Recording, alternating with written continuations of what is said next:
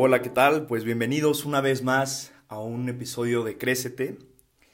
El día de hoy venimos a exponer pues un gran título y me parece que va a ser un gran episodio, que es Nutrición, Amor Propio. Hoy yo les vengo a presentar a Mary Harrison. Mary Harrison pues es una persona que ha vivido mucho. Eh, ella empezó estudiando tres años la carrera de medicina, después fue diagnosticada con lupus y pues entonces empezó a tomar otro transcurso de su vida que fue la nutrición. Esto con el fin de poder enfocarse mucho con el tema de la conducta alimenticia. Ella nos va ahorita a hablar un poco de eso. Y además, en el 2018 fue a tomar un curso de Harvard, en Harvard, ocho semanas, para ver la profundización en la conducta alimenticia. Además de que, pues obviamente somos grandes amigos. Y ahora tiene una cuenta en Instagram que se llama Marie Going Nuts. La vamos a repetir un par de veces en, en este episodio para que puedan seguirla y puedan apoyarse si les interesa bastante el tema, que la verdad es algo muy interesante. Y bueno, la idea de esta cuenta es poder comunicar, pues, cómo amar tu cuerpo y cómo respetarlo. ¿Cómo estás, mi Marie? Hola, Pablo, ¿cómo estás? Muy bien, gracias. Muy emocionada de trabajar aquí contigo en este podcast y de poder llegar a muchísimas personas. Está padrísimo. Yo estoy sumamente contento que me hayas aceptado la invitación y te lo agradezco muchísimo. Eh, justamente quiero que pues me cuentes con, con toda la confianza. ¿Qué opinas de la nutrición? ¿Qué es? ¿Cómo la has visto? Tú que la has palpado directamente desde pacientes y, y pues tú estudiado tanto. Cuéntanos un poquito. Sí, bueno, primero que nada, de verdad, muchísimas gracias por haberme considerado a mí entre tantas nutriólogas y especialistas del área de salud. Y em, de verdad que para mí es un honor estar aquí en tu canal, Pablo. Muchísimas gracias. Pues te platico, para mí la nutrición es sumamente importante, no nada más para que las personas sepan mantener un buen aspecto corporal o la parte estética o superficial que uno ve a simple vista, sino que la nutrición viene desde adentro, viene desde el alma, desde lo más profundo de nosotros. Es todo comienza con amarte tanto a ti mismo que desees nutrirte, que desees darte todo lo que requieres en cuanto a vitaminas, minerales, tanto micro como macronutrientes. Wow, y este, este tema de micro y macro ¿Cómo, cómo funciona? Pues básicamente micro es todo lo que hemos oído siempre de vitaminas y minerales. Eh, por ejemplo, todo lo que escuchas como potasio, em, calcio, omegas, todo esto que, que, hemos escuchado como que sobre suplementos. Y ya la parte de macros viene siendo los grupos principales de alimentos, que son proteínas, lípidos, que son como las grasas, y, bueno, e hidratos de carbono, que serían los, los famosos carbohidratos. Ok.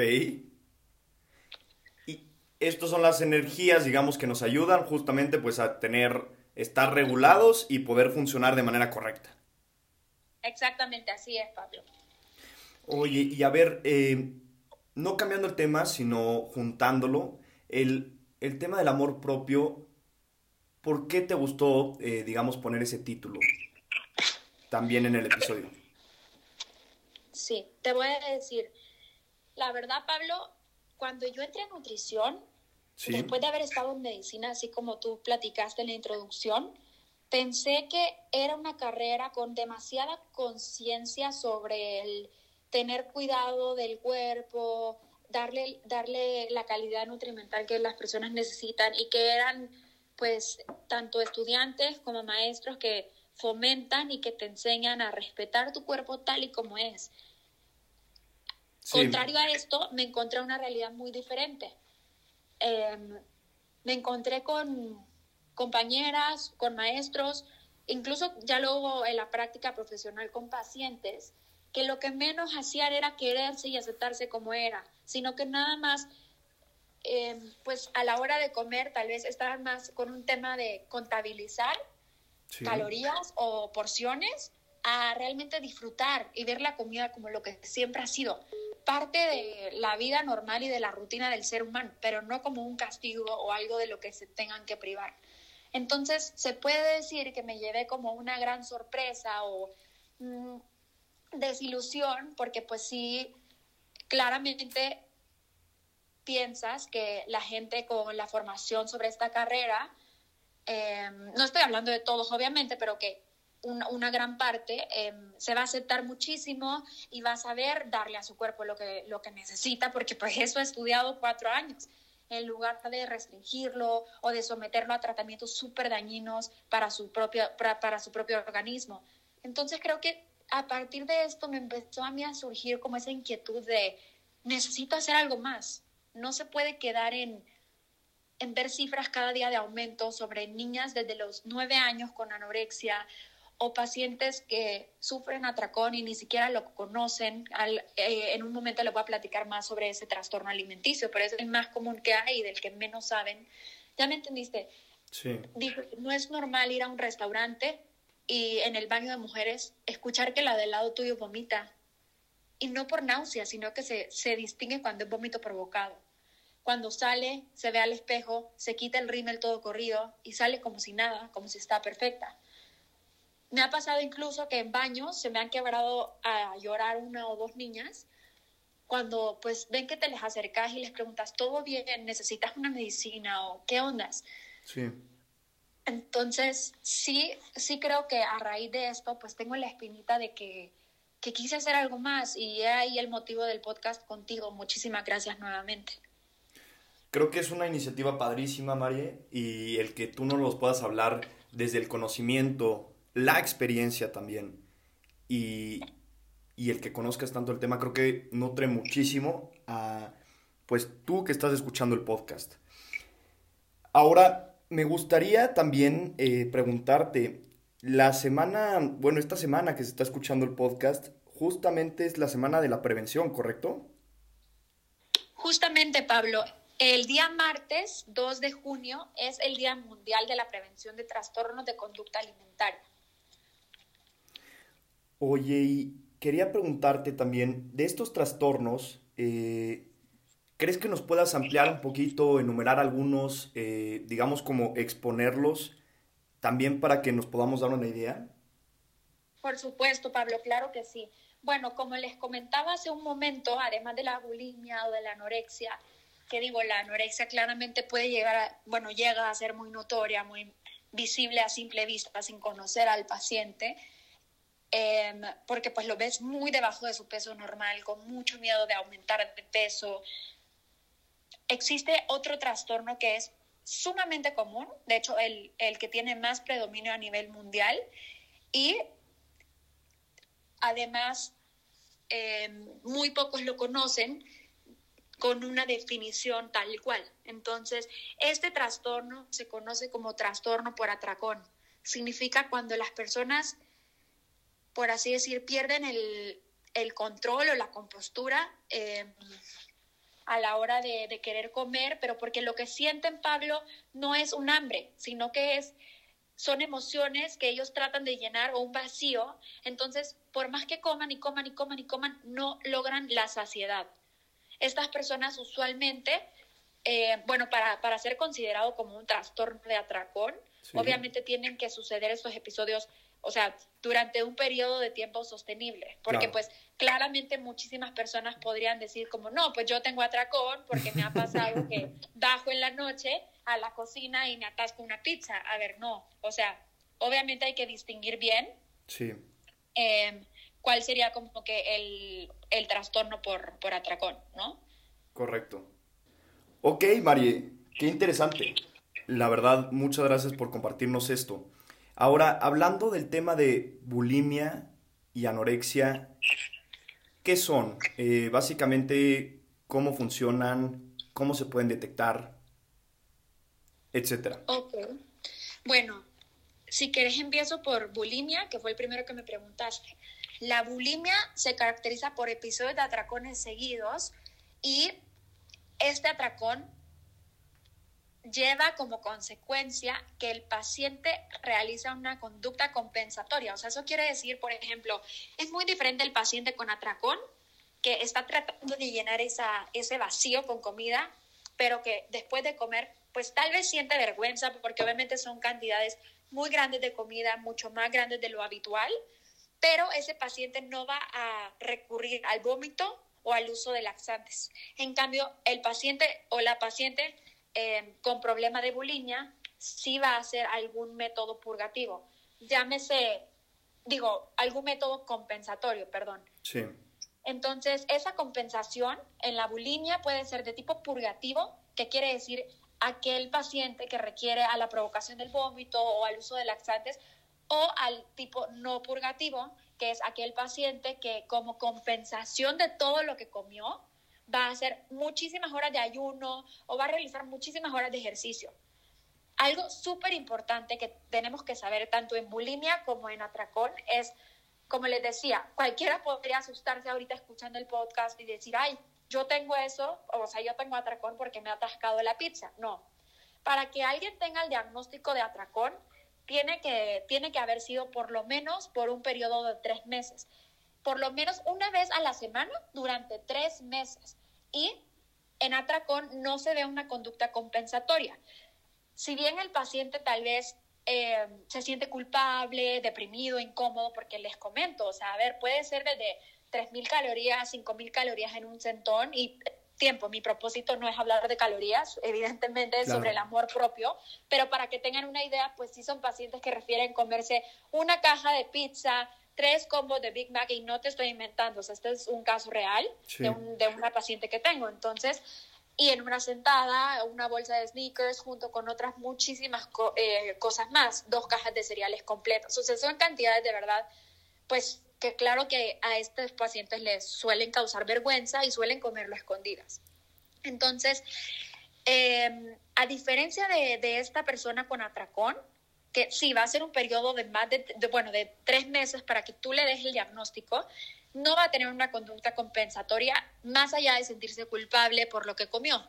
Este paciente ni modo continúa con su vida. Ahora bien, el paciente con bulimia sí tiene este, este episodio de atracón una vez a la semana, por lo menos tres meses para su diagnóstico, con la diferencia que te comentaba. Este paciente sí va a tener una conducta compensatoria.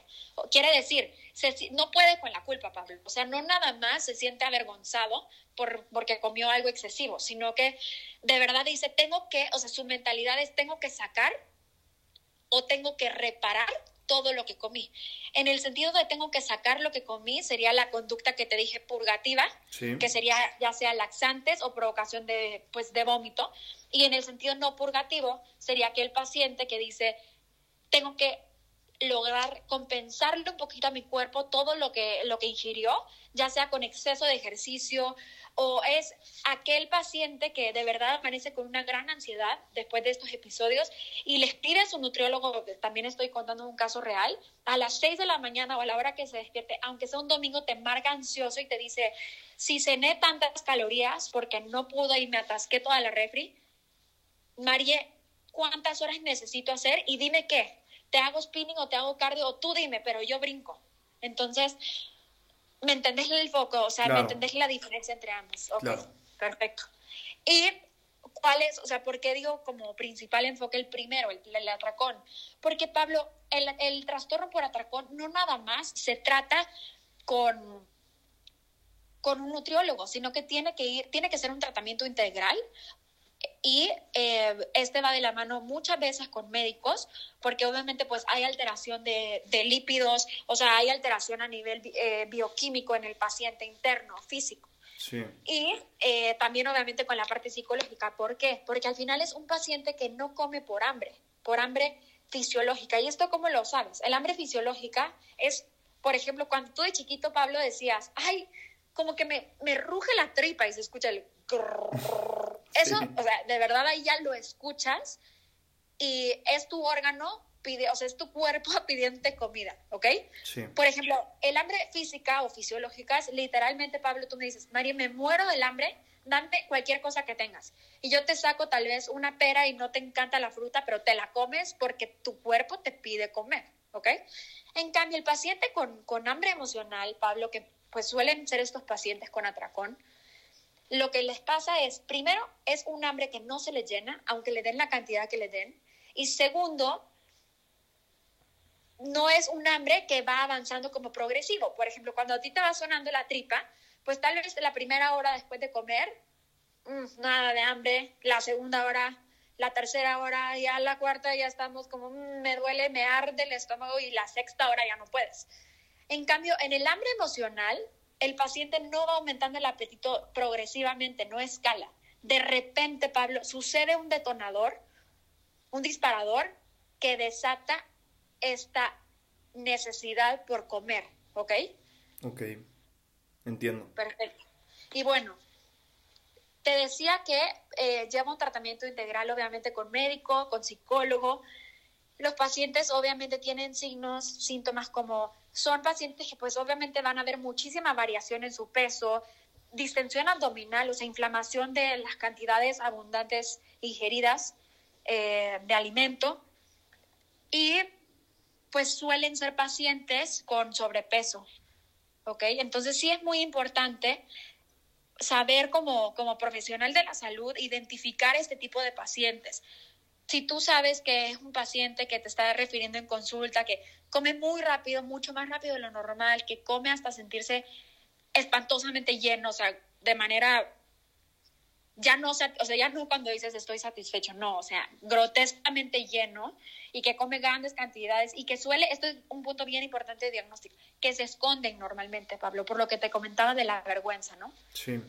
Y bueno, ahora sobre la bulimia, eh, pues te decía, básicamente eh, el paciente se va a distinguir de los demás trastornos porque tienen algo súper importante en cuanto a en cuanto a su conducta. Te voy a decir, son pacientes que suelen ser como de carácter muy impulsivo y se observan, se, ha observado que los pacientes con bulimia tienen otra adicción aunada a esto. Por ejemplo, tal vez no necesariamente adicción como otra enfermedad, pero sí una ingestión excesiva de alcohol o abuso de drogas. Entonces son pacientes que no suelen tener tanto autocontrol. Justo todo lo que comen es más un impulso y por eso mismo sienten la necesidad de compensar su conducta. Ahora bien, el paciente con anorexia, les digo, es el trastorno de conducta alimentaria del cual tal vez somos más advertidos desde pequeños, es aquella paciente con un temor inmenso por subir de peso que se ve muy debajo de su peso saludable. Son pacientes que pueden presentar síntomas muy preocupantes como eh, amenorrea, que es la ausencia de, menstruación en la mujer. También presentan, por ejemplo, eh, la nubo, que es que de tanta, o sea, de la ausencia extrema que tienen de grasa corporal, a la paciente o al paciente se le forma una capa de vellosidad extra y en zonas del cuerpo donde habitualmente pues tal no tienen, porque es la forma del cuerpo de protegerse, como ya no hay grasa, imagínate lo perfecto que es el cuerpo, Pablo. El paciente ya no tiene grasa para cubrirse, entonces crea nueva vellosidad o la nube, esto es súper característico. Son pacientes que pues tienen una coloración muy pálida, suelen desmayarse, pero ¿qué distingue al anoréxico de los demás?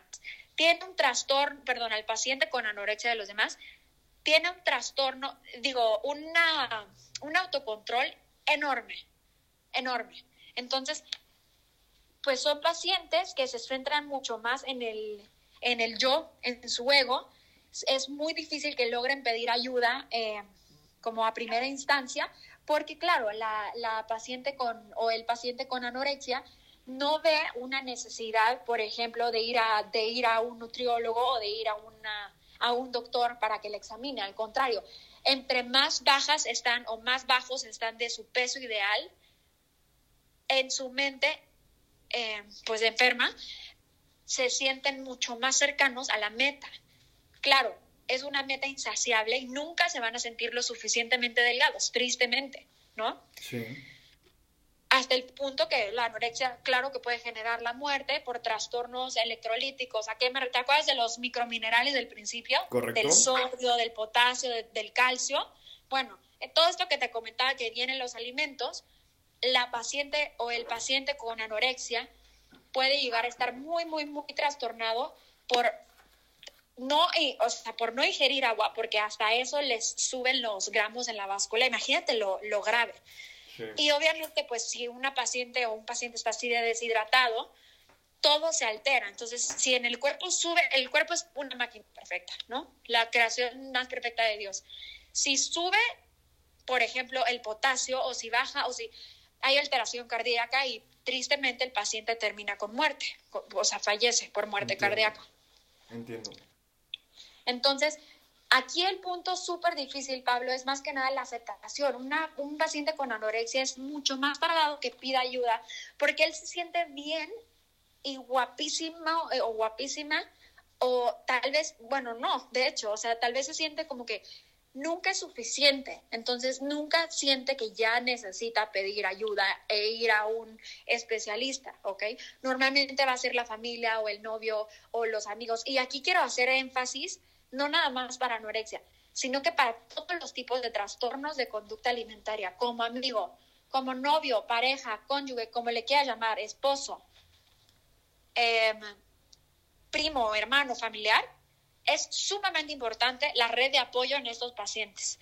A los pacientes con trastornos de conducta alimentaria, lo voy a repetir, a los pacientes con trastornos de conducta alimentaria, Pablo, es vital que no nada más el paciente reciba apoyo psicológico, sino que toda la familia necesita estar recibiendo un apoyo constante. ¿Por qué? Porque no se les trata igual, porque no se les habla de comida o no se les habla sobre porciones o tratas de no meterte con su plato, por ejemplo, no forzarlos a comer, no decirles como, uy, ay, o comentar de su comida o de su cuerpo, jamás. Y repito, jamás. Es importantísimo el impacto que tiene su red de apoyo en estos pacientes.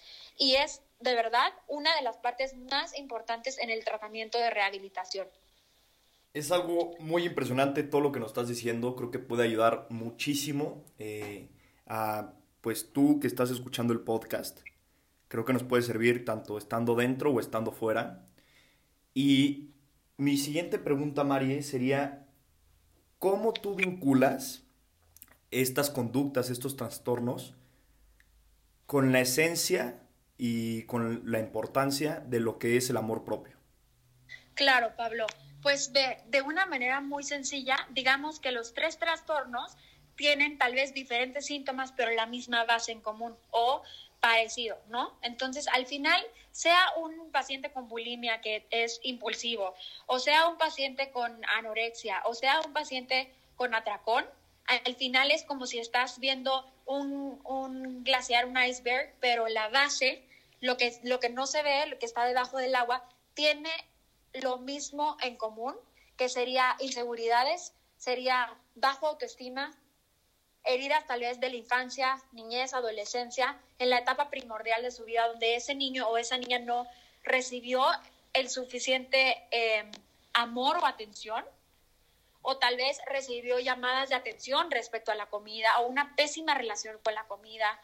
Por ejemplo, hogares donde todos los productos son light o donde están los papás muy fit y muy aplicados con el ejercicio, que ponen esa presión en sus hijos. Me ha tocado ver pacientes, Pablo, desde los ocho años que los ponen a dieta, pero dietas feas, ¿eh? O sea, de que te olvidaste del carbohidrato, solo carne y verdura. Y dices, ¿cómo crece un niño así?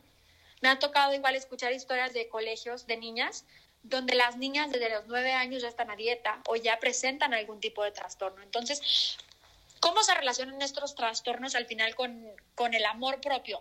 El amor propio va a ser la base de todo, porque si eres un paciente que se ama a sí mismo, que ama su cuerpo y que lo respeta, no va a haber forma humana que te autolesiones con vómito o con alimentación en exceso hasta el punto de sentirte lleno o con ganas de vomitar o hasta el punto de terminar en un hospital porque no te dé la gana comer. No, no, a ver, Y esto es súper importante. El paciente con anorexia o con algún trastorno no es porque no quiere, es porque hay una enfermedad de base. Hay que hacer siempre énfasis en esto, ¿no?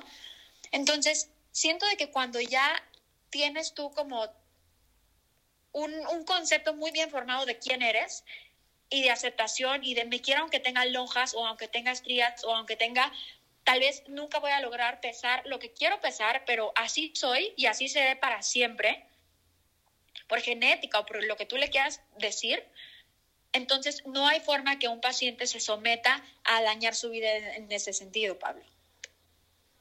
Entiendo.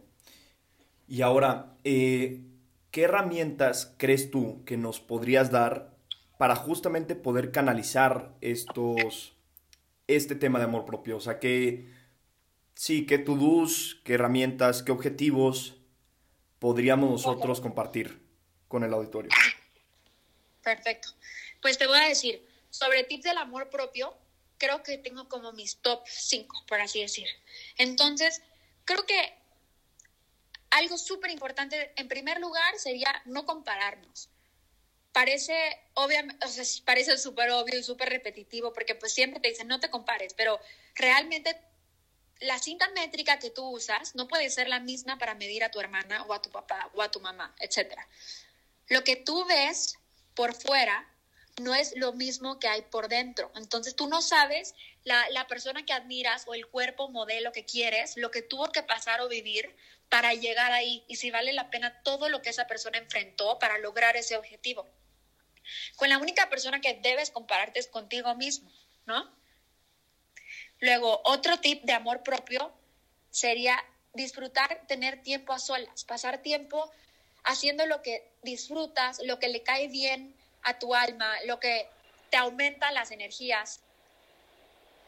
No solo logrando esto te desconectas del mundo externo, sino que también regeneras energía y te ayuda pues a valerte por ti mismo, a lograr ver lo independiente que eres.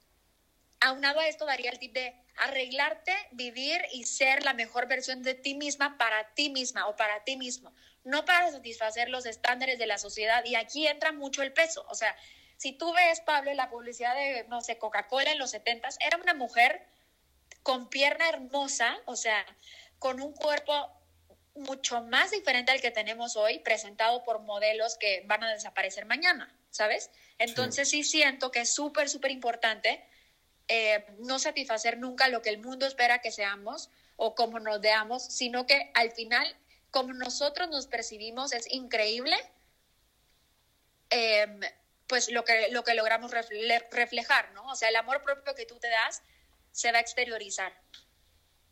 Y también creo que como último punto sobre amor propio, es súper necesario perdonarse a uno mismo, porque como comentaba, todo todos los temas que se pueden asociar como, eh, pues, o desencadenar un tipo de trastorno alimenticio, si ves, Pablo, van muy de la mano con las emociones, con recuerdos vividos o con rencores de algo que te hicieron sentir, tal vez del cuerpo que no lograste tener versus tu hermana, o la comparación de tu papá o padrastro, o quien haya sido en tu familia, que te hizo creer que tenías que comer solo carne y verduras desde los nueve años. Al final, pues si uno va acumulando ya como adulto tanto recuerdo negativo sobre su imagen corporal, tanta no satisfacción consigo mismo, claramente que en el fondo no has perdonado y no has conciliado esa parte contigo, ¿ok? Entonces es súper importante perdonarte a ti mismo para que no, no caigas en el riesgo de pues de justo como que tratar de saciar emociones de tu pasado o sanar tu pasado por medio de la comida, sino que justo tocando la herida, yendo a fondo, escribiendo, es el mejor ejercicio que puedes hacer, tomarte tiempo de meditar, de escribir y tal vez, aunque duela, pero de, de, recurrir a esos momentos en la infancia o en la niñez donde tal vez tu, tu autoestima se vio alterado o afectado, aunque sean imágenes autoritarias en tu vida, pero quitarles ese poder, soltar y soltarte o perdonarte, por así decir, del mal concepto o mala percepción que tal vez sembraron en ti, por ejemplo, caso de la vida real, eh, caso mío, yo soy una niña que a pesar que, bueno, una mujer que a pesar que esté ya en mi peso ideal o como sea que esté, siempre, siempre la forma de mi cara va a ser redonda, punto final. O sea, y no me causa un, solo conflicto, pero en mi casa, eh, pues erróneamente como que tal vez me decían como cara de luna o bullying. En ese momento tal vez uno no se da cuenta eh, pues del daño o del impacto. Pero ya cuando vas creciendo, yo empezaba a notar ya como en mi adolescencia, Pablo, que siempre era como que me preocupaba muchísimo cómo posar en una foto y que si ponían la cara en cierto ángulo para que no se viera el cachete y que se marcara el pómulo. Y tonterías, ¿sabes? Superficiales. Sí. Pero regresé a mi pasado, perdoné a esa persona de mi familia o a esos familiares que me hacían burla por mi cara redonda y dije, te da igual, María, o sea, estás en tu peso saludable. Entonces, ¿qué te importa si tu cara es de luna o, ¿sabes? Claro. Porque pues al final es ser saludable, ¿no? Claro. Y una vez que ya vamos entendiendo mucho ese tema, que creo que es fundamental, el tema del amor propio, me gustaría también repetir una vez más, eh, acuérdense y recuerden que Marie pues tiene una cuenta en Instagram en donde pueden seguirla y creo que pueden aprender mucho más de la mano en conjunto con ella. La verdad es que pues es una persona muy preparada y la verdad si algo tiene es querer ayudar a, la sociedad, a sus seguidores, a sus pacientes. Eh, repito, el, número, el nombre de la cuenta es Marie Going Nuts en Instagram. Eh, la verdad es que el feed es padrísimo y, las fotos y las publicaciones que tiene, los stories, creo que les pueden ayudar mucho. Bien, Marie. Eh, no sé si te gustaría igual contarnos, eh, ya para estar cerrando, pues una historia, alguna experiencia que vaya de la mano con todo esto. Sí, pues mira, al final creo que como una de las historias reales que más me, me ha marcado, por así decir, es la historia de una niña que está, siempre la cuento, y em, esta niña em, tuvo un papá que toda la vida como que le hacía mucho hincapié al área física, cómo se veía, su aspecto, imagen corporal, etc. La niña nunca sanó ese patrón. Entonces, como nunca lo sanó Pablo, lo que tuvo que hacer fue pues como que o tragárselo o seguir comiendo y comiendo y comiendo y tuvo una adolescencia pues siendo gordita, llenita. La niña creció, se fue a estudiar a la universidad y por no haber roto ese, ese patrón o esa disociación con su imagen corporal inculcada por su padre, la niña fue aceptando que amistades y que inclusive su novio en la universidad fueran, siguieran cosechando en ella el concepto de estás gorda, no eres suficiente, haz ejercicio. Su novio llegó al punto que para él sí podía haber pizza y hamburguesas, alitas, lo que quisiera, pero a ella siempre que iba a la casa del novio le preparaban sopa de verduras y ensalada. Duraron tres años de, novio, de novios, Pablo, y los tres años la niña comió sopa de verduras y ensalada. Entonces, así te puedo contar en esos tres años de noviazgo historias como el novio le decía a la niña que no podía usar traje de baño si no tenía el cuerpo, o la única vez que se animó en tres años a usar bikini delante de él le dijo que le faltaba muchísimo para hacer ejercicio. En fin, muchos ejemplos de cómo ella se siguió permitiendo faltas de respeto a su propio cuerpo de, de, fuera hacia adentro, o sea, de, de otras personas, de terceros, porque no logró, eh, no logró, por ejemplo, de vincularse de esos falsos conceptos que desde su infancia venía escuchando. Está gorda, la más llenita de la familia, o dieta, o cachetona, etc. Entonces, creo que a mí tal vez sea un caso súper X para los que, o sea, para lo que tal vez alguno quisiera escuchar como muy drástico o muy radical, pero es mi caso de vida. Entonces, se los quise compartir porque gracias a Dios tuve la oportunidad de entrar en nutrición y de darme cuenta que valgo mucho más que una talla o que un peso, pero quiero que sepan el impacto que pueden tener tanto familiares cercanos como el novio, la novia, el esposo, la esposa. Por favor, de corazón les pido que sepan que su valor como persona no se lo va a dar nadie más, sino que ustedes mismos todos los días se lo tienen que repetir. Y a pesar que a veces sean autoridades en nuestra vida, llámense papás o llámense lo que sea, maestros inclusive, no importa que ellos estén dando un mensaje negativo, no, no se los tienes que comprar y no lo tienes que hacer tuyo. No, no tienen pues el 100% de la verdad. Y mucho cuidado con el tema de las relaciones. Hoy por hoy tengo, gracias a Dios, un ángel a mi lado que me ha hecho amarme cada día más, aceptarme como soy, que me ha visto en el hospital muchas veces con dosis muy altas de cortisona, echa mi cara una luna, literal, y así me adora, y así me quiere, y así me ve divina. Entonces se me cortó la voz, pero yo sé que va a escuchar este podcast y nunca me van a alcanzar las palabras para agradecerle, porque creo que toda niña se merece encontrar una persona o toda mujer un esposo o una pareja, como le quieran llamar, que la haga sentir que es la más guapa, que es la más linda, y no por su físico, sino que por su corazón.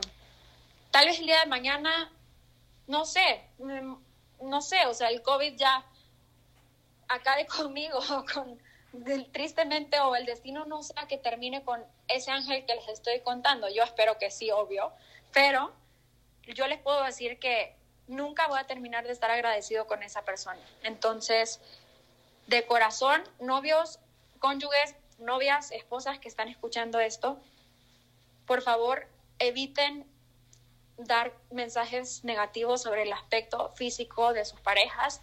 Pueden llegar a tener un impacto horrible en ellos y creo que nadie, nadie lo merece, nadie merece estar allá. Nunca olvides que eres muchísimo más que una talla, muchísimo más que cuánto pesaste hace un mes y que ahorita cuánto pesaste hay que amar, hay que amarse a uno mismo pues tal y como tú, tal y como tú sos. Mi acento está súper mezclado, soy del Salvador, creo que no lo había dicho, pero creo que es súper, súper necesario que sepamos que cuando ya tú te enfocas en lo que has logrado y en motivarte para seguir adelante, etcétera, creo que perdés un kilo de, o sea, un kilo de verdad solo de cargas, solo de culpas, solo de rencores, de, de bajas autoestimas con respecto a tu propio cuerpo.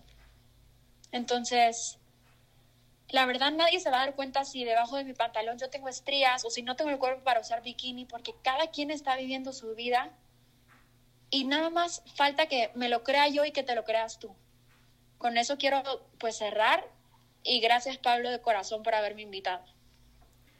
Mari, agradezco mucho, eh, agradezco mucho la confianza, agradezco pues que nos hayas compartido tantas cosas. Eh, creo que al final va a ser un episodio que va a funcionar mucho, yo estoy seguro. Y pues tú que estás escuchando el podcast, acoge esto desde la persona que viene, desde el mensaje y la intención que lo está haciendo.